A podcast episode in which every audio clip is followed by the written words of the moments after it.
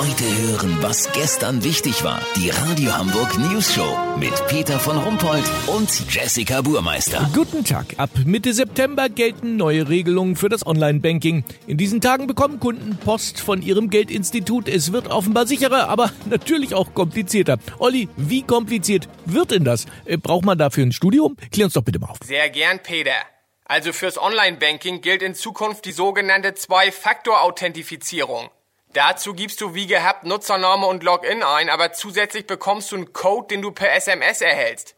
Diese Nummer hackst du in ein Chipkartenlesegerät ein, das dir die Bank für 1000 Euro monatlich kostenfrei zur Verfügung stellt. Das Lesegerät wandelt den Code in ein Passwort. Mit dem kriegst du dann in der Bank deinen Überweisungsträger und schon ist die Sache geritzt. Weißt, wie ich mein? Aber Olli, das ist doch Schwachsinn. Das ist doch dann gar kein richtiges Online-Banking mehr, wenn ich in die Filiale muss. Peter, jetzt mach mich doch nicht dafür an. Übrigens, um einen Dauerauftrag einzurichten oder zu ändern, braucht man zusätzlich einen Tidenkalender.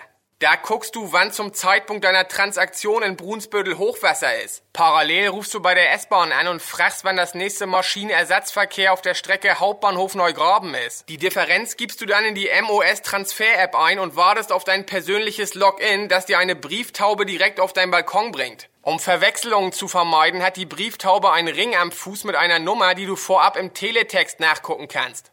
Lass so machen, wenn ich rausbekommen hab, wo die Taube bei Kunden ohne Balkon landet, melde ich mich noch morgen. Habt ihr das exklusiv, okay? Ja, natürlich. Vielen Dank, Olli Hansen. Kurznachrichten mit Jessica Burmeister.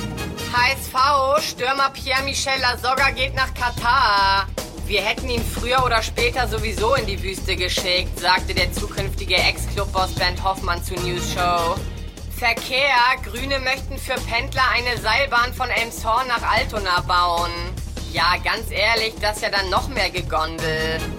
SPD-Vorsitz. Gerüchten zufolge soll das Pokémon Pikachu SPD-Vorsitzender werden. Das Wetter. Das Wetter wurde Ihnen präsentiert von Phonotel. Probier den neuen Phonotel Flip-Flop Netflat-Tarif.